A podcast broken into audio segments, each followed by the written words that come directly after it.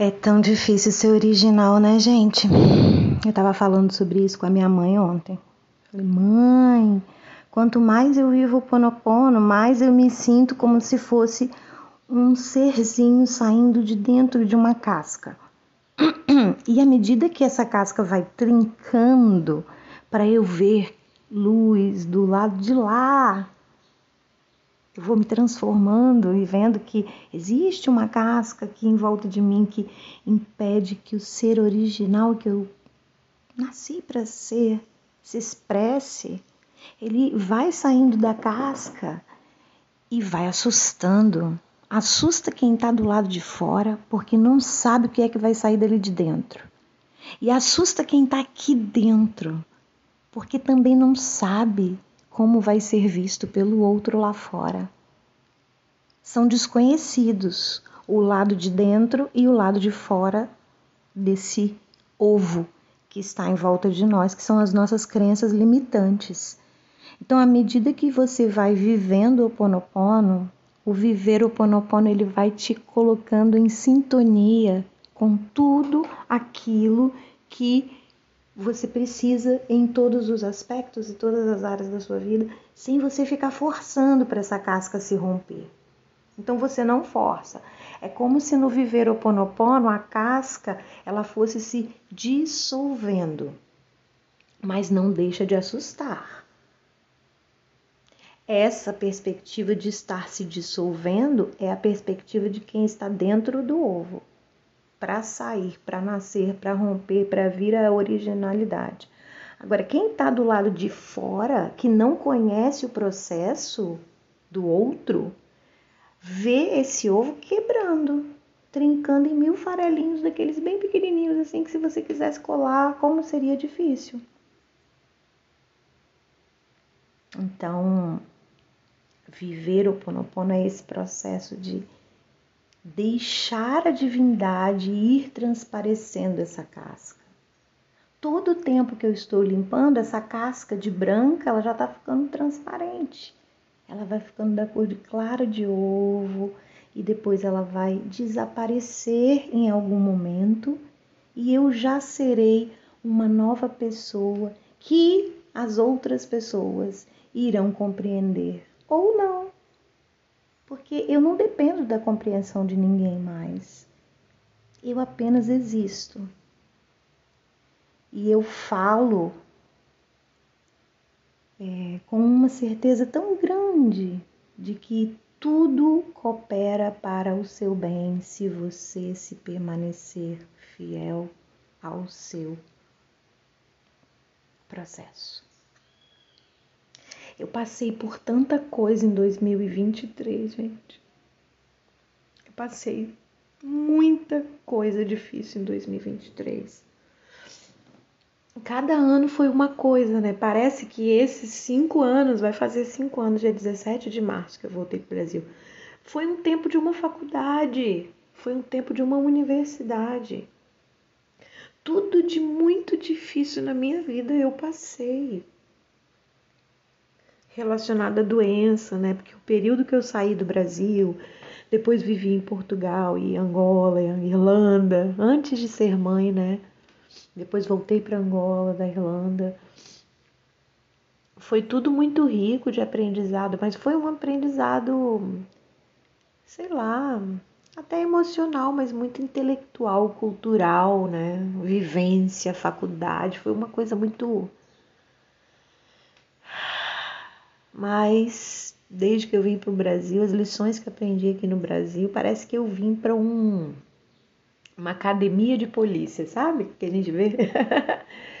eu vim para uma academia de polícia para ser treinado. Cada pessoa que passou no meu caminho nesse período foi um mestre que me ensinou alguma coisa.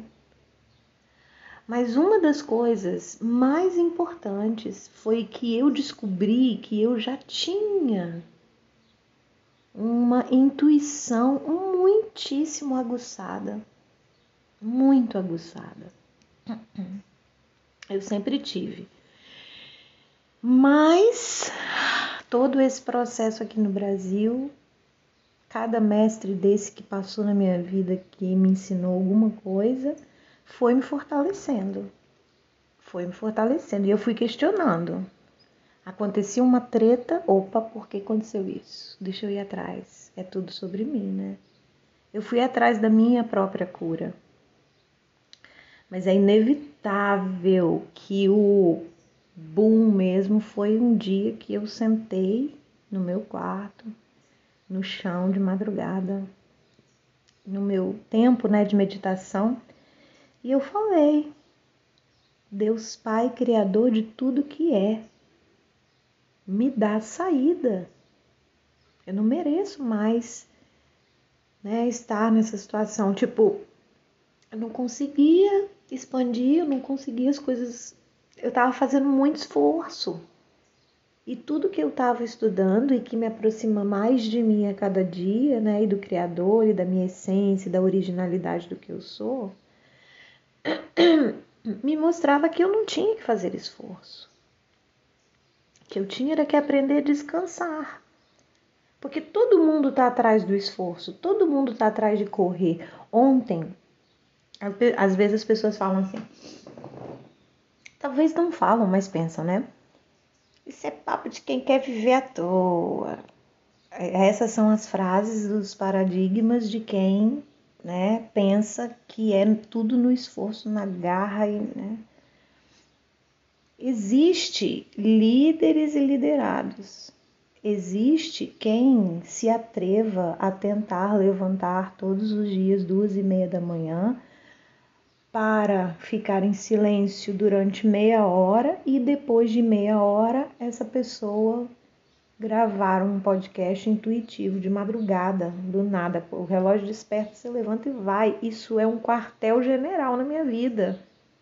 E quem me, quem me obriga a fazer isso? Eu não recebo nem um real de um homem, de um humano, para fazer isso, a não ser a minha mãe que nos últimos meses, se não fosse minha mãe, ela tem me dado muito apoio. Eu fico por conta do Rodrigo e eu não abandono minha missão de todos os dias passar a palavra. Por quê? Porque eu sou boazinha demais? Que eu sou um mimo de pessoa? Não. Porque eu tenho um lado sombra que precisa ser equilibrado. E hoje eu consigo perceber que todo o meu sofrimento na vida, todas as minhas dores, todas as desavenças, todos os problemas de saúde, todas as perdas, todos os erros vieram porque eu estava me forçando a negar a essência daquilo que eu sou. Desde que nós nascemos, começam a criar essa casca do ovo em volta de nós. Essa casca, ela vai, ela nasce transparente em volta de nós. Na psicologia, né, nós falamos que a criança é como uma tábua rasa, é uma folha em branco. E a gente vai lá e cria essa casca em volta dessas crianças. Todos nós fazemos isso. A partir de agora, nós conseguimos entrar num caminho de opa, não tá certo não. Bora questionar isso? E agora eu, que sou quem sou, vocês que me conhecem já sabem, não preciso estar aqui falando, venho defender a ideia de que sumiu da minha mente. Adoro quando acontece isso. Ai, meu Deus, é porque tem a ver com uma pauta de esquerda Ai, meu pai. Perdi total. Toma, vai. Vai querer entrar em assunto polêmico? Aqui não, ó. Sai. Viver o Ponopono é tão mágico, né? Como diz a Beth Russo, que ele faz esse caminho, né? De nos distanciar daquilo que lá na frente não vai ser boa colheita. Então, talvez agora esse lápis da memória foi para fugir de temas polêmicos. Mas era coisa positiva e coisa boa. Mas eu vou lembrar depois, eu sempre lembro. Vamos, é só a gente soltar, né? Então é isso, gente. Essa casca ao redor de nós, ela é difícil esse processo de romper a casca. E eu sinto que nesse momento eu estou assim. A gente estava falando sobre o esforço, né? Isso. Lembrei. Vamos costurando. Vamos, vamos. Daqui a pouco ainda a gente vai pegar no livro. Será que dá? Não, se o áudio fica muito grande, eu não gosto de passar muito de 30 minutos. Vou equilibrando aqui. Mas esse, essa casca para romper, gente, ela vai criar atrito. Você vai se distanciar de algumas pessoas, não vai ter jeito. É, você vai romper relacionamentos, você vai fechar ciclos. Mas se você quiser sair da casca, né? Se você quiser ser quem você é, você realmente vai precisar de muita coragem, muita paciência e principalmente muito silêncio. Conforme eu, olha como o processo é lindo, conforme eu fui me distanciando das pessoas, eu fui ficando é, mais seletiva, né? E aí eu fui encontrando mais comigo, porque era a única pessoa que estava disponível às vezes, eu. E o que, que eu podia fazer comigo? Quantas e quantas vezes, desde que eu cheguei nessa academia de polícia, né? Aqui no Brasil, que eu não queria voltar e dizia que só voltaria se fosse plano divino. Quantas vezes eu não sabia da onde eu ia tirar dinheiro para o outro dia. E eu só pensava assim: Deus, eu tô tão feliz eu tô tão feliz com o que eu tenho hoje. Às vezes era o último minuto do segundo tempo para eu ter o alimento. Quantas vezes aconteceu isso? E eu felicíssima cantando, cantarolando. Minha vizinhança toda aqui é minha testemunha. Sempre cantando. Fosse na alegria ou fosse na tristeza. Mas eu não, depois que eu comecei a viver o Ponopono, a tristeza já não, não era presente, não é ainda presente. Eu me emociono, eu sou uma pisciana, água purinha, super regida pela lua. Eu sou intensidade pura, como as ondas do mar, e eu choro, que é uma maravilha. coisa de empata, sensível, sensitiva, coisa de muita coisa. eu sinto tudo. Então, esse caminho você vai desfazendo conexões, é normal, é natural, sabe? Ontem eu recebi uma mensagem de uma pessoa muito especial na minha vida. Se eu fosse escrever um livro, essa pessoa ficaria comigo em capítulos até pouco tempo atrás. Mas a gente foi se distanciando, uma pessoa pensa de um jeito, outra de outra, aí a pessoa fala uma coisa, você já não recebe mais como antes, e você começa a ver que, opa, deixa eu me atentar, porque antes você não se atentava, né? Eu e essa pessoa, a gente não tá conectado assim, tem desarmonia, tem isso, tem aquilo, a gente fala assim com a outra, era lá. E aí essa pessoa, a gente estava bastante tempo sem falar e ontem do nada ela me manda uma mensagem. É, Oi, tal, eu tô indo ao Brasil. É, a maioria das minhas amigas está fora, né? Porque todo mundo eu fiz embora, né? Convencia todo mundo. Primeiro eu fui com meu ex-marido, depois comecei a convencer as outras pessoas. Enfim, e sempre disse que não voltaria, mas era preciso, gente, todo esse caminho era preciso. Eu tenho certeza absoluta disso. É, e eu tô tão tranquila, tão em paz. E aí essa pessoa mandou uma mensagem para mim, dizendo que estava vindo ao Brasil e tal. E aí eu falei que estou no período de mudança. Fui educada, mas feliz Natal e tchau. Tipo, uhum, que bom que você tá vindo. E, mas não tem mais conexão. E aí a pessoa insistiu, mandando mais mensagem.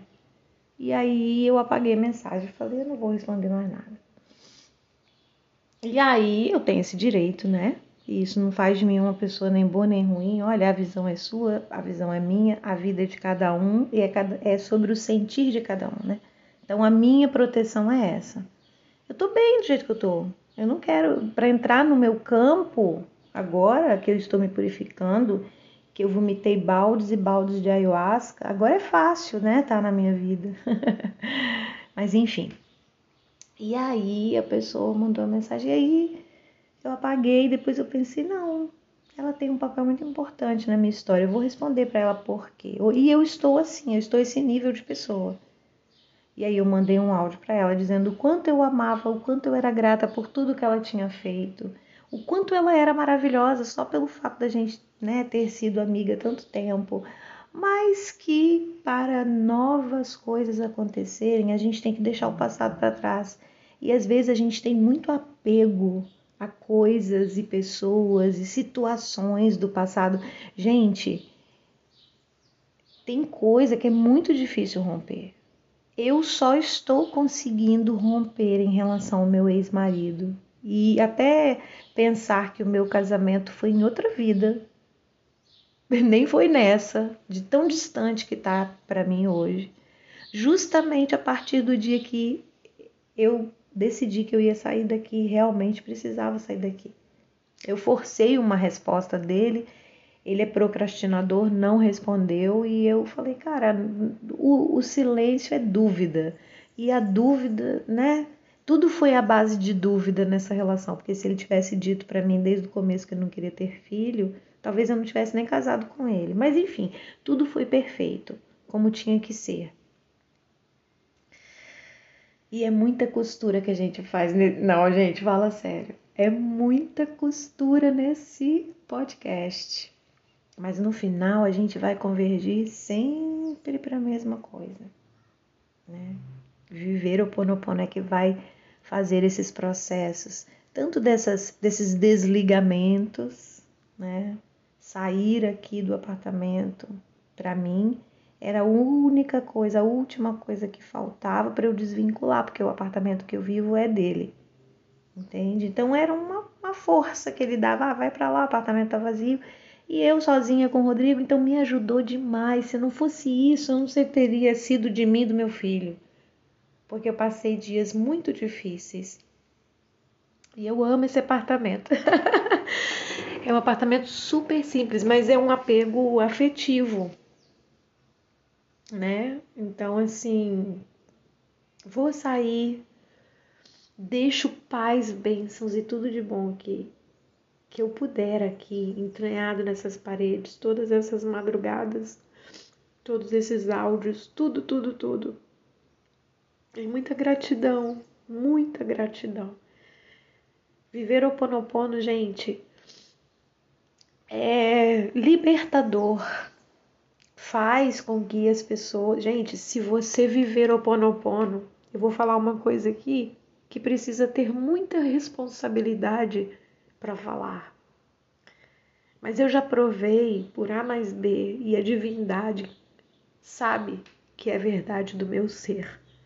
O dinheiro não é a prioridade da minha vida.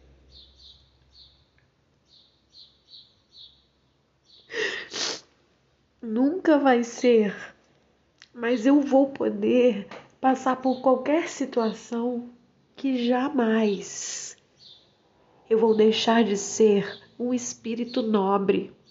É por isso que as pessoas falam para mim: "Nossa, você tem cara de rica". É porque o meu tesouro está aqui dentro. É a minha postura, é a forma de tratar as pessoas, não tem a ver com dinheiro. Então, às vezes, as pessoas olham para você e acham: uau, ela tá babando dinheiro, né? Foi muito difícil esse processo todo aqui no Brasil. Então, eu me sinto honrada porque todos os meus caminhos foram treinamentos. E engraçado que todos esses caminhos, de todos esses treinamentos, houveram mestres. e esses mestres são testemunhas desse meu caminho. E muitos desses mestres, às vezes, por eu ser tão dedicada, eu sou tão dedicada que se uma pessoa passa pela minha vida, eu estudo muito hoje em dia para andar com ela. Eu não ando com qualquer pessoa. E se eu estiver andando com qualquer pessoa, que na sua visão essa pessoa seja qualquer pessoa, talvez eu ainda não seja, não conheça, né, a pessoa que ela é. Talvez eu esteja estudando quem ela é. Entende? Eu não caminho com ninguém, não tenho melhor amiguinha de ficar andando e indo e fazendo coisas. Eu faço as minhas coisas sozinha, eu não preciso de. A minha avó que falava, né, quando era mais nova, para de andar com curriola. Na linguagem dela era turminha, né? Para de andar com a galerinha, com a turma. eu nunca me esqueço da minha avó falando isso. Então eu nunca fui de curriola.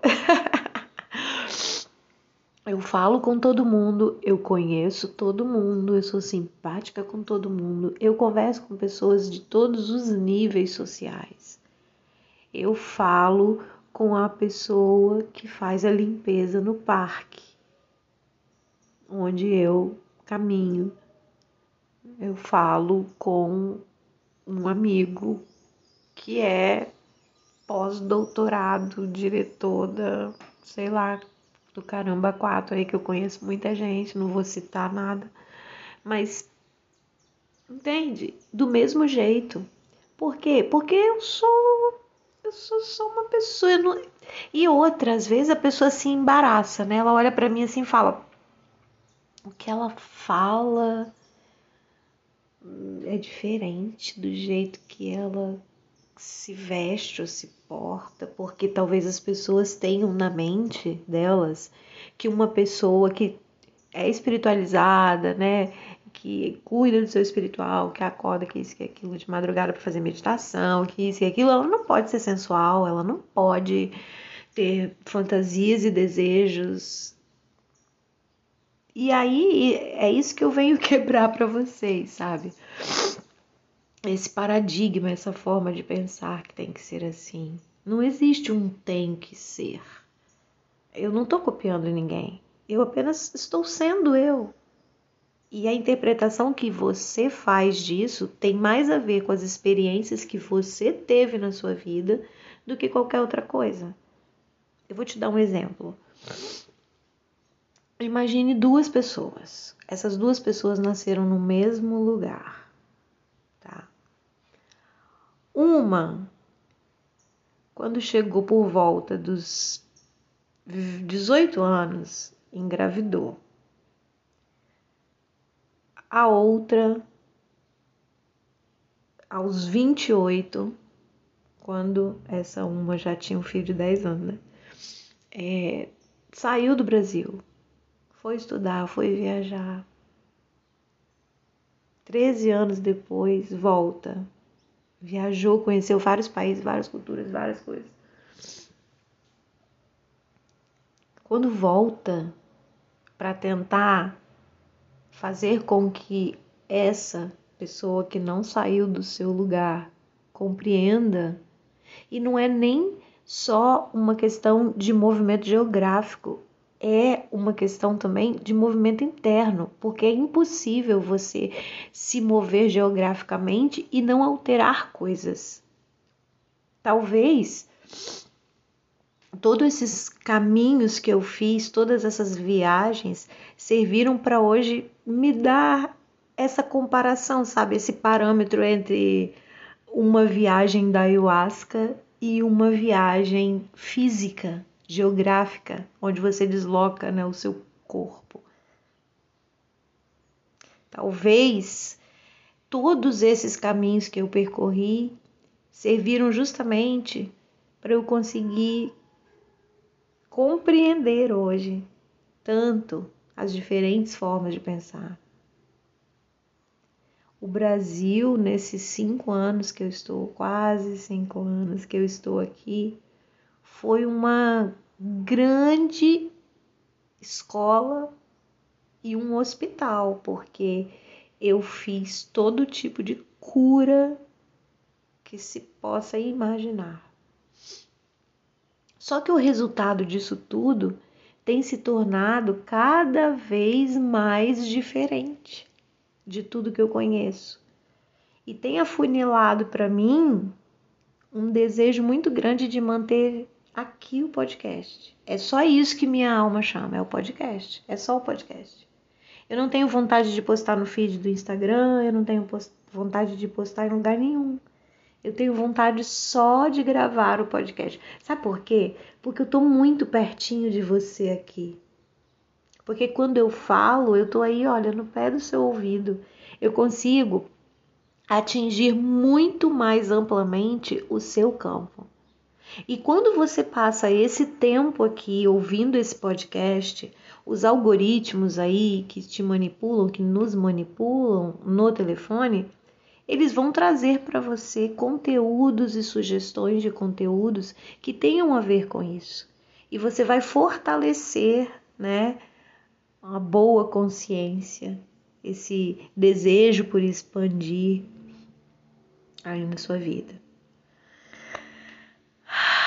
Gente, é muito bom compreender que esse é o meu caminho. Eu estou chegando exatamente onde eu quero. E é tudo sobre equilíbrio. E é tudo sobre liberdade. Lá atrás, mais uma vez eu venho, eu venho lembrando, as pessoas acham que é papo de quem não quer trabalhar. Era sobre isso que eu estava falando lá atrás que me deu o lapso de memória e eu esqueci. As pessoas dizem, né? Ah, isso é conversa de quem não quer trabalhar, não sei o quê, folgado, isso e aquilo, foco no agora, não sei o quê, zero ansiedade. Ansiedade é coisa de quem trabalha mesmo, e não sei o quê, tem que ser na garra, não é com a bunda pra cima, não, não é gravando musiquinha, não sei o que na internet, não. Olha, se você pensa assim, você está com um pensamento bem lá na 3D, na dimensão que a gente, né, tá tentando tirar os, os, os vestígios dela da gente. Tá difícil, caramba.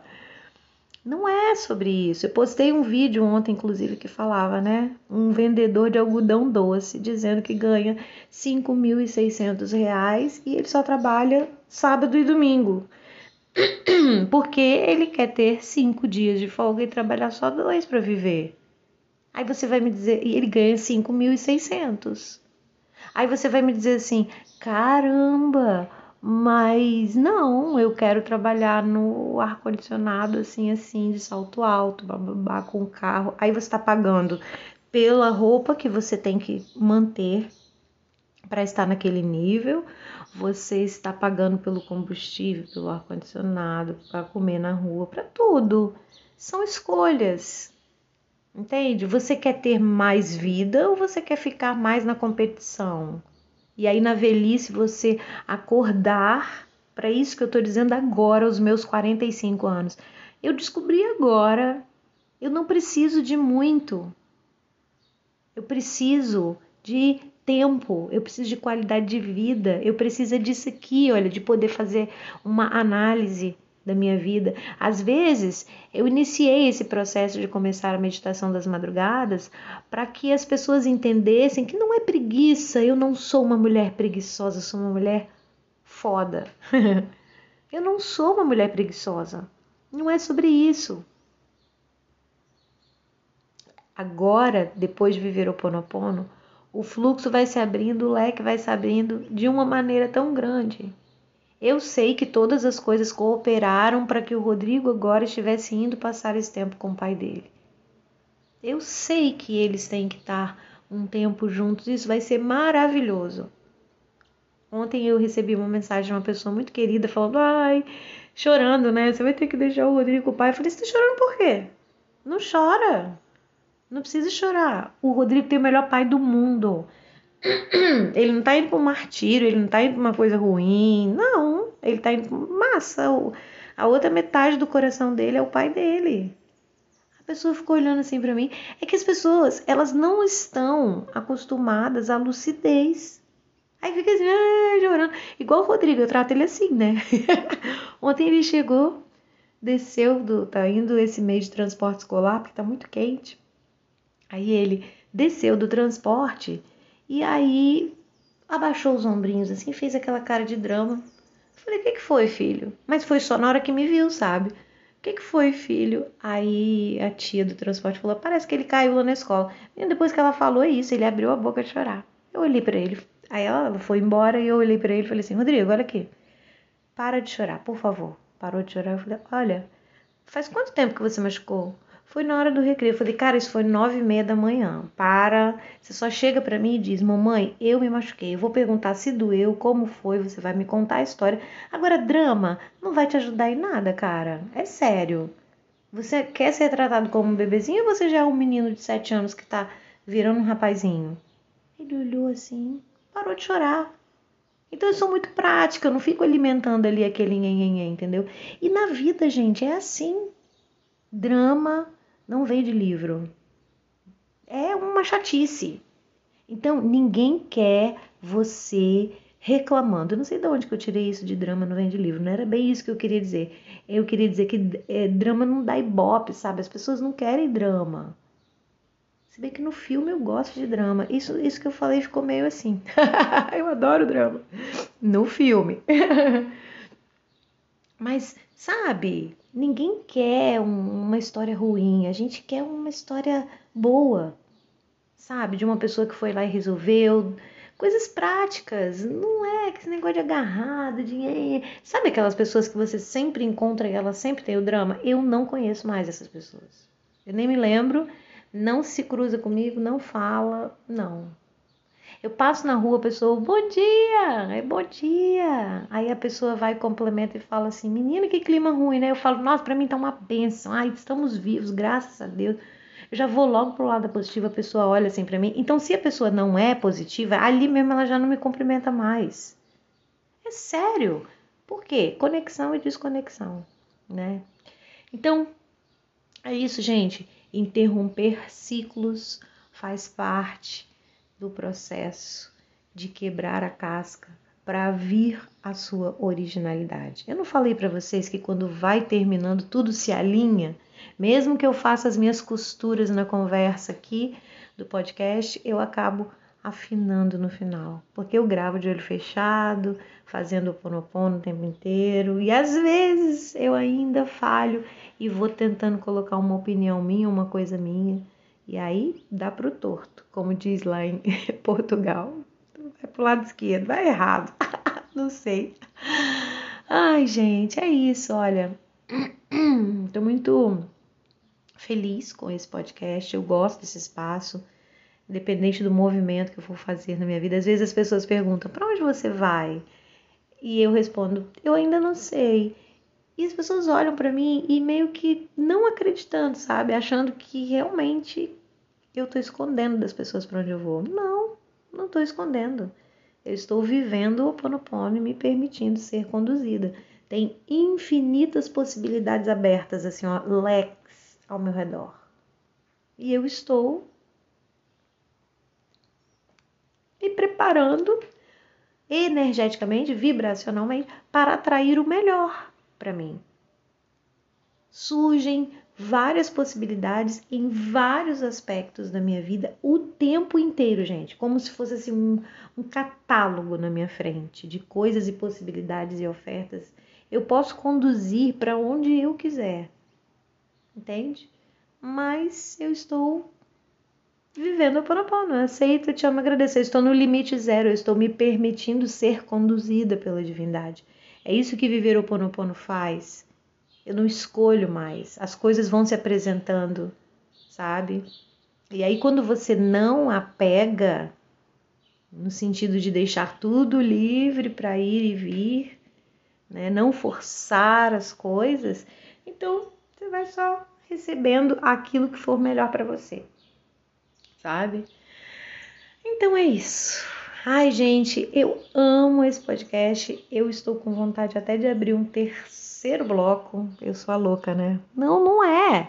É porque são públicos diferentes. Talvez outro perfil, sabe? Para falar sobre sexualidade. Eu quero muito.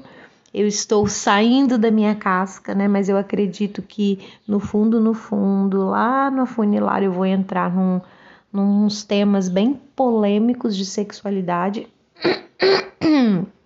eu já tenho esse chamado já faz um tempo, mas os meus limites, né, principalmente religiosos, não permitiam.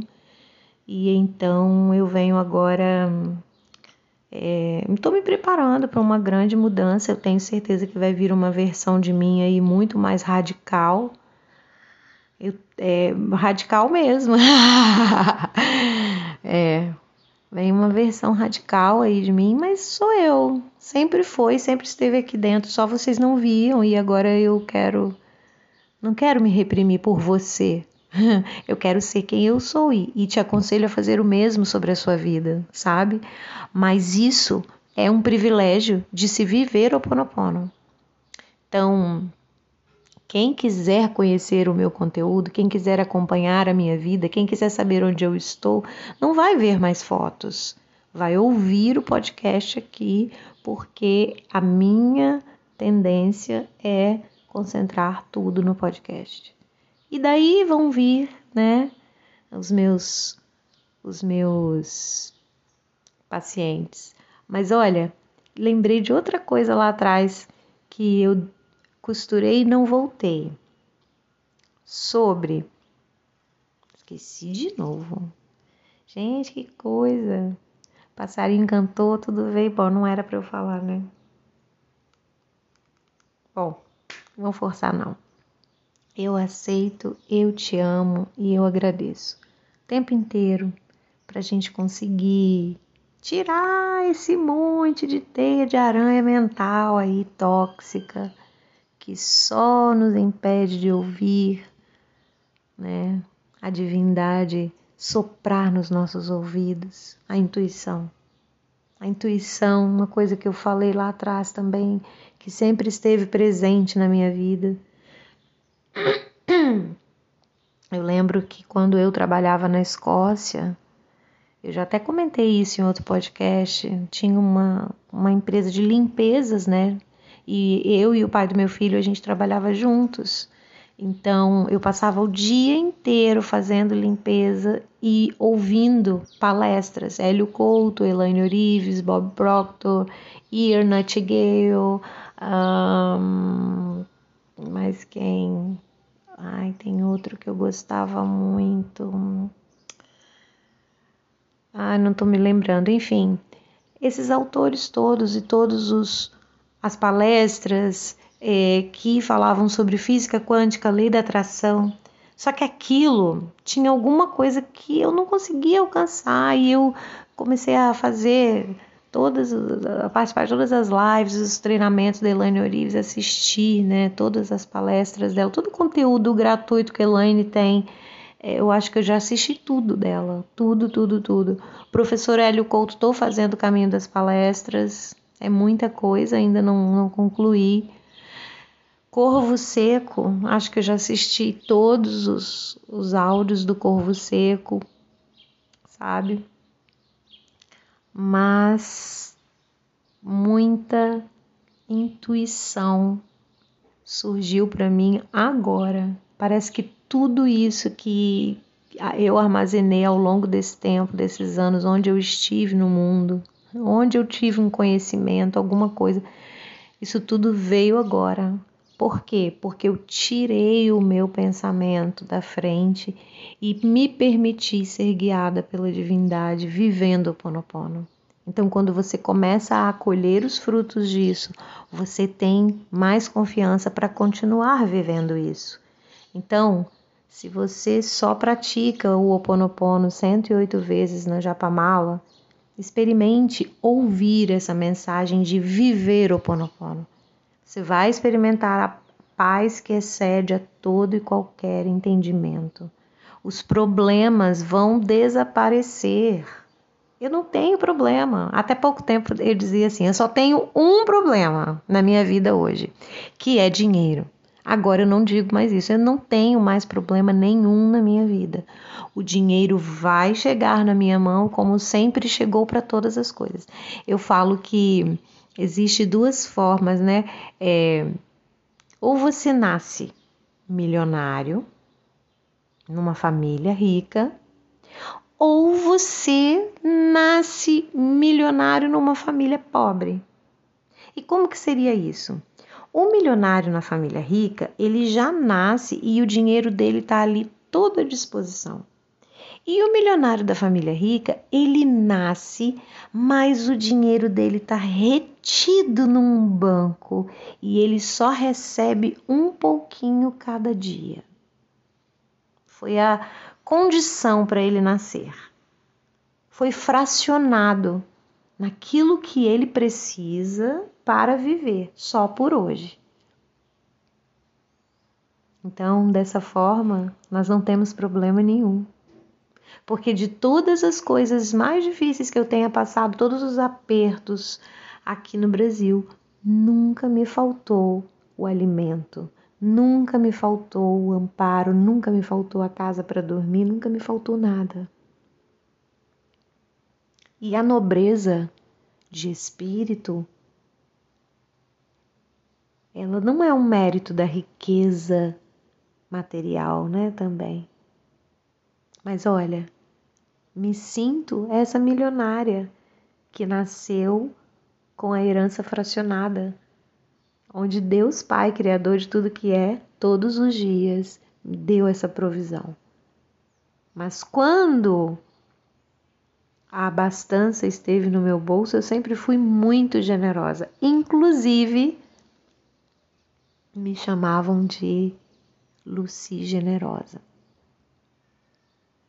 Então, eu saberei ser novamente quando a prosperidade se manifestar mais e mais cada dia na minha vida. Isso é consequência. Então, o dinheiro não é prioridade para mim. Ele nunca será o meu senhor. O dinheiro será sempre o meu servo.